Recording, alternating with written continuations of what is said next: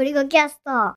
こんにちは。ゴリゴキャストインタビューの時間です。今日はですね、私がやっている iPad のノートサークル、iPad Workers のメンバーである渡部さんにお話を伺いたいと思います。では渡部さん、自己紹介お願いします。渡部と申します。iPad Workers の方には、最初の方から参加させていただいてまして、普段イラストやデザインのことばかり iPad で使ってますので、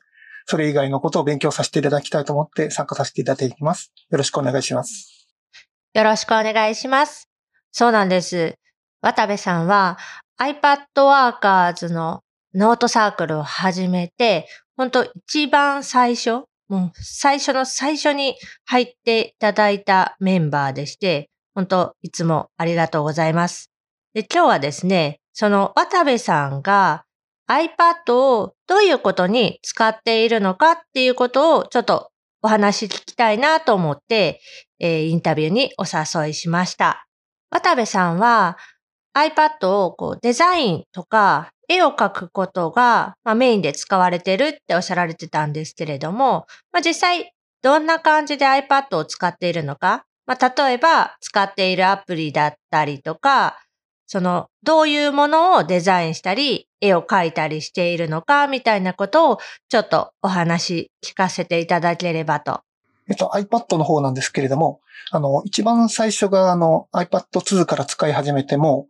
10年近く、まあ、丸9年ちょっとですけれども、経つんですけれども、その頃はずっともうビューアーとして使っていて、ネットサーフィンですとか、あの動画を見たりとか、本を読んだりとか、そのくらいでしか使ってなかったんですけれども、あの、去年、あの、プロクリエイトを使うようになってから、もう一気に iPad で何か作り出すということにはまりまして、そこからあの、いろいろと絵を描くことということで、プロクリエイトやあの、Adobe Fresco、あと、デザイン関係ですとあの、アフィニティデザイナーですとか、最近出た Adobe のイラストレーターの iPad 版ですとか、そういうものを使っています。一番最初にプロクリエイトとか Adobe Fresco を知ったきっかけというか、こう使ってみようかなって思われたタイミングとかって何かあったんですか？あやはりあの、Apple Pencil が使える iPad Pro を手に入れたことでしたね。私も渡部さんと同じ iPad 2、えー2011年の発売のモデルからずっと iPad は使ってたんですけど、まあ、最初の頃というか、最初、本当の最初は何ができるかな、みたいなことを、まあ、考えつつ、あまりそんな、こう iPad が実用的っていう感じではなかったんですが、Apple Pencil っていうのが登場してから、これは、こう、紙とペンみたいに使えるんじゃないか、みたいなのが、私も正直あって、それから、まあ、使う頻度というか、いろんなことに使うようになったっていう感じなんですが、渡部さんも同じような感じで、Apple Pencil を持ったことによって興味を持ったっていう感じなんですか？そうですね。あの、Apple Pencil を、あの、一緒に買った時に、もう何か書かないとなと思って、その時あの、無料のアプリとか使って絵描いたりはしたんですけれども、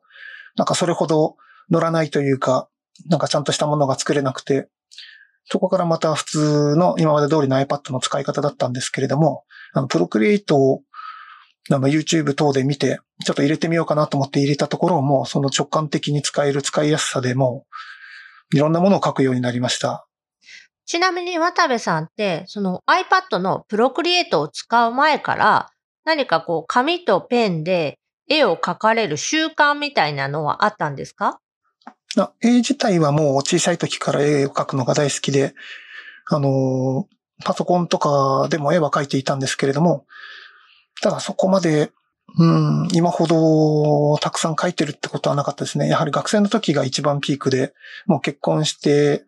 そこからはもうあまり絵は描かないで、たまに子供に絵描いてあげるとかそのくらいでした。じゃあその iPad にプロクリエイトを入れてから、絵を描く機会が増えたってことですか？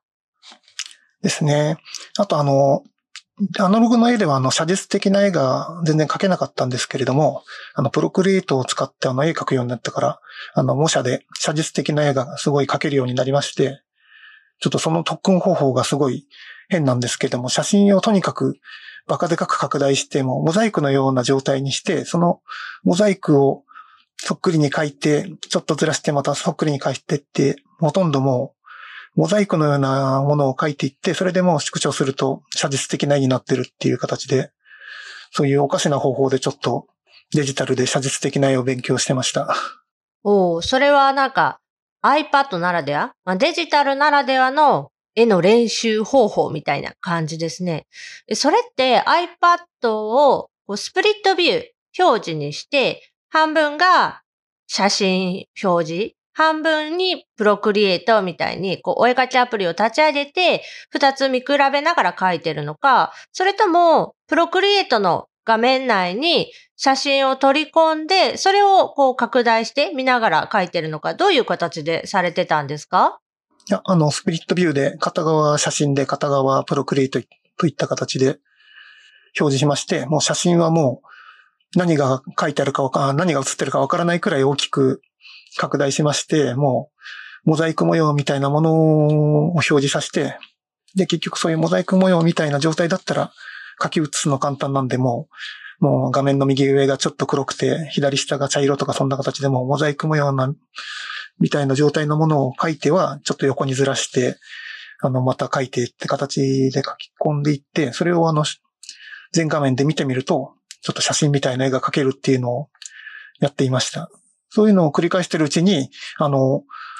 普通に絵描くときに、こうやればもう少しあの、写真っぽくなるじゃんって形で、写実的な絵が描けるようになりました。じゃあ最初はその写真をすごく拡大した状態で、まあ、ドットが見える状態にして、全体像がまあ見えない状態から右と左でこう見比べながら真似しながら描く。で、そこからだんだんこうコツをつかんで、えー、写実的な絵も結構描けるようになってきたっていう感じなんですか？そうですね。本当半ば無理やりそんな感じでしたね。渡部さんが書かれてる作品っていうのが、生き物？動物とかそういうものが多くって、結構こう、躍動感溢れるような迫力のあるイラストを、まあ、 Procreate とか Adobe Fresco で書かれていて、でノートのマガジンとして、 Adobe Fresco 実験っていう、まあ、マガジンを書かれていて、あれは、その Adobe Fresco の新機能だったりだとか、まあこういう機能を使うとこんなことができるよみたいなものをまとめられてるんですよね。こちらの方は、あの、 Procreate があまりにも使いやすくて、あの、 Fresco でできないことが多いのに、ちょっと業を煮やしまして、もう無理やり Procreate でこういうことできるのは Fresco でもこういうことができるという形で、あの、書いてみたくなって、最初はツイッターでただつぶやこうとしたんですけれども、当時あの、ノートが流行り始めたところだったので、だったらもうノートで書いちゃえばいいじゃんって思いまして、そこでノートでマガジンをやるようになりました。ちなみに、そのノートの投稿っていうのは iPad を使われたりしてますか？あ、もう全部 iPad ですね。あの、文章を書くのが苦手なんで、あの、思いついたことをもう、めんどくさいときは、あの、音声入力で、あの、文字を入れて、あとはもうスクリーンショットで撮った写真をどんどんはめていって、もうほとんど遂行もせずに、あの、投稿しちゃうことが多いので、後で読み返すと、自分で書いといてなんだけど読みにくいなって思うことが多いです。ノートって iPad 用のアプリが実質ないじゃないですか。今、もしその iPad を使って書く場合、まあ、ウェブの、ウェブブラウザの Safari とかから、まあ、直接投稿になるかなって思うんですけども、渡部さんはどういうフローで、そのノートの記事書かれてるんですか？あもうウェブで、あの、自分のページ立ち上げて、そこからもう書き始めるといった形です。で、音声入力も使われると。そうですね、文字打つのがもうめんどくさいんで、もう音声入力ボタンを押して、もうベラベラと自分で喋って、で、間違って入力されてるとこだけちょっと手直しして、そのまま打ち込んじゃいます。普段 iPad にはキーボードとかは繋がれないですか？えっと、あの、タブレットスタンドに乗っけてるような状態でして、あの、キーボードは繋いでないです。じゃあもしその音声入力で入力した文章を修正する場合は、iPad 上のソフトウェアキーボードとかを使われてますか？はい、あの、小型化したあの、フリック入力の状態にしていますので、まあ、そちらで文章の修正等は行ってます。普段文字入力はみんなあのフリックでやってますね。私もキーボードつないでないときは、フローティングキーボードってこう小さなキーボードにして、私の場合はどっちかっていうとこう画面が半分ぐらい隠れちゃうのが嫌で、12.9の iPad Pro でもやっぱり半分ぐらいがソフトウェアキーボードで埋まっちゃうので、ほとんどなんか自分が見える範囲、操作できる範囲が見えなくなっちゃうのが嫌で、あと、まあ、フリック入力も使いたいっていうのもあって、フローティングキーボードがほとんどメインですね。じゃあ、渡部さんもそんな感じで入力をされてるっていうことなんですね。他に何か iPad を使ってやっていることとかってあったりしますか？えっと、あとは、あの、あれですね、あの、本がすごい部屋に溜まって、あの、だいぶ片付かなかったので、もうしょうがないという形で自炊するようになりまして、あの、背拍子ちょん切って、あの、ドキュメントリーダーで読み込んで iPad で読んだりとかしてます。ドキュメントリーダーで読み込むっていうのは、専用のそのスキャナーとかを使われてるんですか？それとも iPhone とか iPad みたいな、そういうデバイスのカメラでこうスキャンする？えっと、あの、富士通のスキャンスナップの古いやつをあの、フリマアプリで入手しまして、そちらの方を使ってます。じゃあ、スキャンスナップを使って、スキャンしたデータを PDF にして、その PDF にしたファイルを iPad で読まれるというか、まあ、見ることがあるっていうことですかね？あそうですね。まあ、パソコンで繋いで、パソコンで PDF で保存しておいて、あの、iPad 等に移して読んでるといった形ですね。ちなみに iPad で読まれるときってどんなアプリを使われてるんですか？えっと、あの iBook をそのまま使ってますね。じゃあ iBook に本が追加されて、本棚に本が並んでいくような感じで見られてると。その見ているものに直接こう書き込んだりとかはされてないんですか？ただ読むだけで何か書いたりと、あのメモアプリですとか、あとグッドノートですとかそういったものを使ってます。主に使われているのがプロクリエイトだったり、アドビフレスコだったり、絵を描くように使われていて、それ以外にも電子書籍をこう見るために iPad を使われているっていう感じですかね。あとメモも普通に残されるっていう感じですかね。ですね。あとは、あの、最近ですと、あの、キーノートで、あの、アニメーションっぽいものを作ったりですとか、そういうのもありますので、あの、プロクリエイトで簡単な GIF アニメーションを作って、それをキーノートでまた大きめのアニメーションにして、最後 iMovie で編集して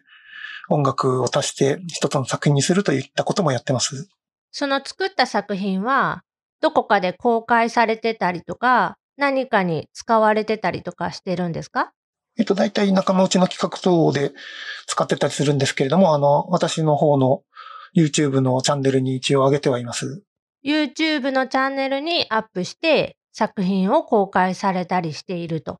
はい。気に入った作品のタイムラプスですとか、そういったキーノートで作ったアニメーション等を上げています。プロクリエイトとか、今は Adobe Fresco とかにも機能入りましたが、タイムラプスという書いている様子を自動的にアプリが収録してくれる機能っていうのがあるんですよね。そうですね。あの、画面に次々とあの、書き込まれていくところを見るのはすごい楽しいので、あの、自分が気に入った作品の場合はそうやってもう自慢したいといった形で YouTube に上げさせていただいてます。いいですよね。書いた、まあ書き終わった作品も一つ作品だし、出来上がる途中の工程っていうのも一つの、まあ、作品なので、私も割と人がこう書いている最中の作業動画みたいなものをよく見たりしていて、例えば同じそのプロクリエイトを使っているとしても、あ、この機能を使えばこんなことができるんだとか、あ、こういう使い方してるんだみたいな発見がいろいろあったりして、いろいろとこう発見が多くて、あとタイムラプスの動画っていうのが、その完成までの工程をギュッとこう圧縮してあるような、まあ、詰まったものになってるので、すごい見ていて、こう爽快というか。ですね。やはり、次々とあの書き込まれていく姿は本当に見ていて楽しいんですけれども、作業の内容を伝えたいときにはやはり俯瞰撮影が一番いいんですけれども、一度に、あの、書き始めから終わりまで俯瞰撮影っていうのは、さすがに無理なんで、やはりタイムラプスを対応します。ちなみにその、プロクリエイトで絵を描かれるときに、こういう機能をよく使っているとか、こんなことを気をつけているとか、そういうのとかって何かあったりします？えっと自分はめんどくさがりなんで、あの、レイヤーはあまり使わないんですけれども、最近は、あの、パーツごとにレイヤーをちゃんと分けるように心がけていますね。ここら辺はちょっとあの自分のやり方というか、もっとデジタルイラストの基本なんですけれども、どうも一枚にどんどん書き込んでって、あの、後で修正がめんどくさいってことが最近多いので、ちゃんとデジタルイラストの本とか読んで、ちょっとレイヤー分けをもっとちゃんとしようかと思ってます。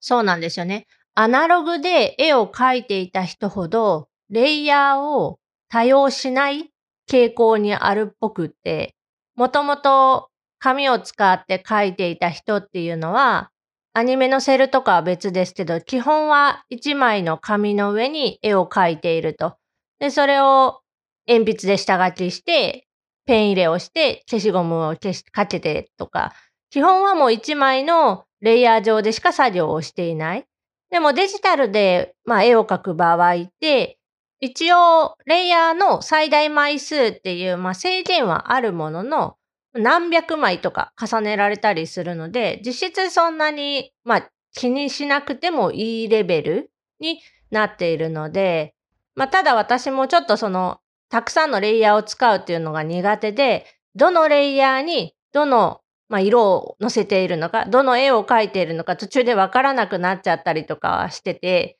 で、ショートカットでこう、オブジェクトを選択したら、そのレイヤーが、まあ、選択できるみたいな、プロクリエイトの機能を使ったりはしてますね。だから、たくさんのレイヤーを使って、あの、描いている人っていうのが、まあ、どういう使い方してるかとか、どこでどうレイヤーを分けてるかっていうのは、いつもこう、興味深く見る部分ではありますね。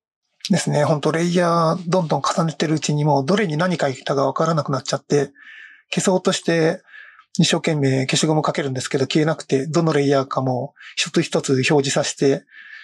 もう消そうっつってもう大変なことになっちゃうことが多いです。渡部さんとかって、その結構枚数、いろんな絵を描かれているので、プロクリエイトの中で、そのギャラリーというか、過去に描かれた絵が、たくさんこうずらっと並んでる状態ですかね。ですね。プロクリエイトもだいぶ溜まってますし、先日あの iPad の容量を調べてみたら、フレスコがだいぶ容量食ってるのが分かりまして、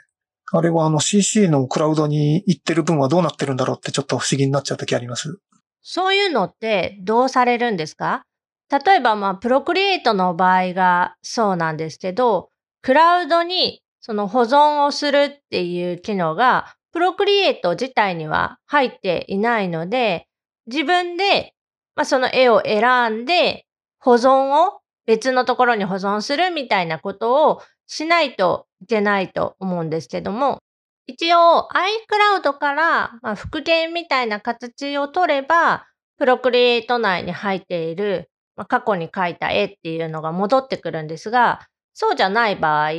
新規の、まあ、例えば iPad 新しく買ったとか iPad をリセットしたっていう場合は、Procreate 内のギャラリー全部空っぽになっちゃうので、そういうのって、例えばローカル、まあ、パソコンのデータに保存するとか、 Dropbox に保存するとか、iCloud のファイルアプリで出せるところに保存し直すみたいなことが必要になってくると思うんですが、そのあたり、その渡部さんは過去に描かれた絵の管理みたいなのってどんな風にされてるんですか？えっと、あの、自分の中であの、ログみたいな形になってるので、なんかもう書き損じですとか、もう走り書きみたいなものまで多少取っといて、あの、いらないものはもう削除しちゃったりって形で、基本もう、なんか簡単な作品からもうちゃんとした作品まで、そのまま残している形です。じゃあ iPad の容量が許す限りは、ずっとこう、履歴というか、描いた絵が残っていくっていうことですかね。ですね。ですからもうどんどん iPad の容量が次買うのはまた増やさないといけないのかなって思ってます。ちなみに今お持ちの iPad の容量は？えっと、今、256ですね。じゃあ次は500のモデルになるのかな？ですね。ただ、あの、絵描くときにあの、ペーパーライクフィルムを貼っちゃうんで、何にもない状態よりも画質が落ちるような形になっちゃうんで、今後、新しい iPad が出て、画質がすごい向上しても、あまり関係ないかなって思うので、買い替えるきっかけがどういう形になるかはまだわからないです。そうですよね。特に今お使いの iPad のモデルが iPad Pro なので、プロモデルの買い替えのタイミングっていうのは結構難しいなと私もまあ思ってます。もうあの、子供に譲り渡したあの、第2世代の iPad Pro ですらあの、十分な性能があるので、よっぽどあの、買い替えたいっていう性能じゃない限りは、まだ買い替えなくていいかなとは思ってるんですけれども、ただ新しいもの大好きなんで、来年ちょっといいやつが出たら買い替えちゃうかもしれないです。そうですよね。私もまた次、新しい iPad Pro のモデルが出たら、まあ、買い替えちゃうかもしれないっていう感じなので、非常に同感です。じゃあまあ、渡部さんは、このまままあ、容量が許す限りは、絵をずっとこう残しつつ、じゃあその、例えば描いた絵に、まあ、メモというか、タイトルをつけたり、この日に描いたみたいな、日付みたいなものって残してたりするんですか？と、よっぽどあの、複製してあの、区別つけなくちゃいけない時以外は、あの、タイトルはつけなくて、日付の確認は、あの、キャンバスの設定確認で、あの、日付見るくらいで、そういった形で、あまり名前等はつけないですね。えっと、あと、絵を描くときに、あの、描いたときは覚えていたんですけれども、後で絵を見たときに作り方がわからなくなってしまうことがあるので、あの、説明用のレイヤーを1枚用意して、そこにあの走り書きで、その時思ったことを書いておいて、普段は非表示にして、あの、後ほど作品を見た時に見れるようにしたり、そういった形もしています。あと今後考えているのが、あの、グッドノート等のノートアプリで、あの、作った作品についての、あの、考えたことや、使ったテクニックを、後々の自分のためにわかるように説明したものを取っておきたいとは考えています。なるほど。その、プロクリエイトで描いた絵に、絵とは別のものメモというか、こういうことを考えて書いたみたいなものを残されてるっていうことですかね。ですね。ただ、あの弱点としては、あのタイムラプスで見たときに、あの書いた文字が表示されちゃうっていうのがあるんですけれども、たまにあの、うぎゃーとか、あの、お腹すいたとかそういった文字が、あの、作品の中に出てきちゃう時があります。そうですね。タイムラプスで書くと、レイヤーを非表示にして、最終見えなくなったとしても、書いたタイミングのその線っていうのは記録されてしまうので残っちゃいますよね。まあ、ただ、あの、その時に考えたこととかを何かしら残しとかないと、あの、自分の中でだいぶ蓄積されないというか、次に同じ絵を描こうとした時に、もう一回あの一からやり直さなくちゃいけないことが多いんで、なるべくだったらもう自分のために、後々の自分のために書いた技法ですとか思いついたことはなんか知らの形で残したいと思ってます。そうですね。私も、あの、人の技法を真似して書いてる YouTube とかで、プロクリエイトの使った技法を紹介している人のやつを見て、それを真似して試してみたときに、その時はできるんですけど、その後時間が経ってから見返した時に、これどうやって書いてたのかなってなる時ありますね。やはりあの、書いて身についたものがあの次にまた活かせないと結構めんどくさいというかまた一からやりなさなくちゃいけないので、そういったものをちょっと繰り返してばっかしっていうのが今自分の中の課題なんで、今一生懸命そういったことを、なんですね、書いた絵の記録というものを残す方法を模索している最中です。そうですね。その書いた絵の記録絵自体を残す分には、プロクリエイト上で残っていればいいかなと思うんですけど、その使った技法とか、この時に思ったこと、自分の気持ちみたいなものとか、そういったメモを残して、まあ、後から振り返られるようにするっていうのは、すごい面白そうかなって思いますし、そういう意味でも、iPad ってすごい相性がいいなと思います。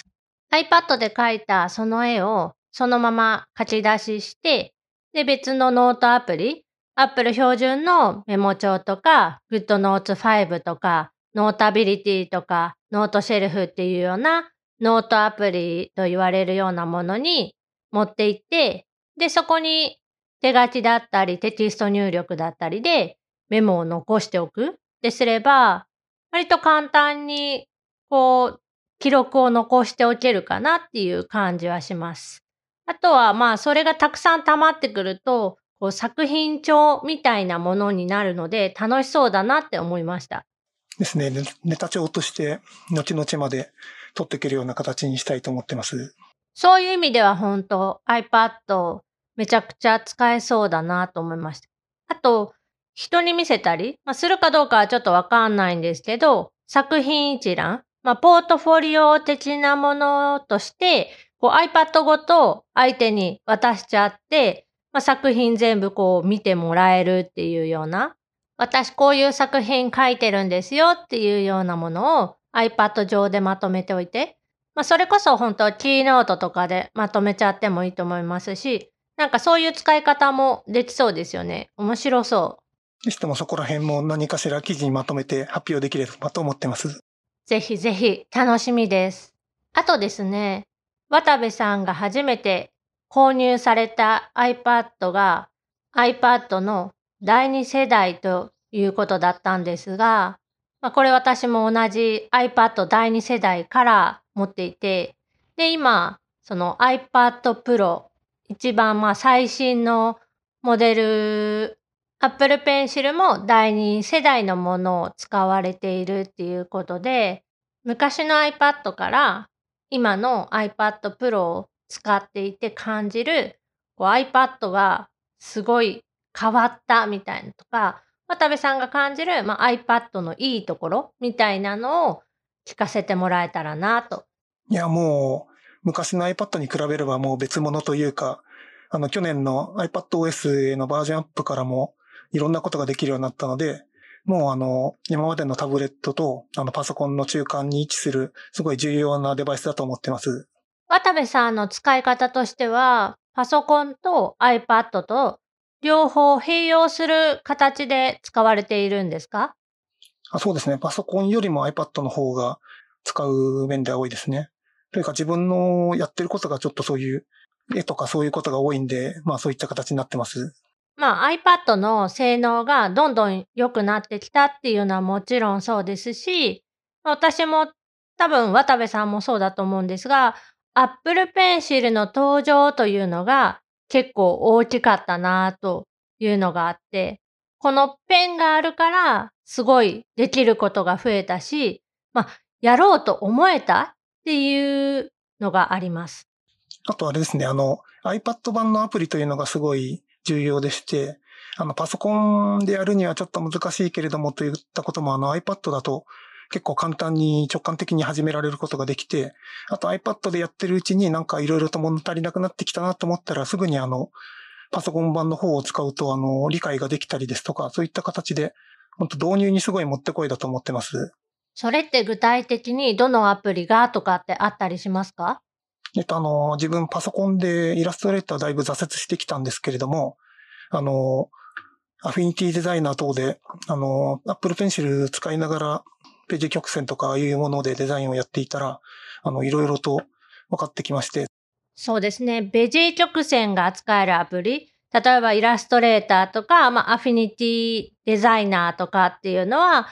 割と挫折しちゃう人が多くってですね、そういった意味では、まあ、iPad 版から入って、物足りなくなったら、パソコン版の本を、まあ、使ってみるっていう流れはすごいいいと思います。まあ、そういうところも、まあ、iPad の iPad 版のアプリの出来がいいっていうのはもちろんあるんですけど、まあ、iPad のいいところではあるなという感じですね。はい。ということで、本日のゲストは iPad Workers メンバーの渡部さんにお話を伺いました。渡部さん、ありがとうございました。あありがとうございました。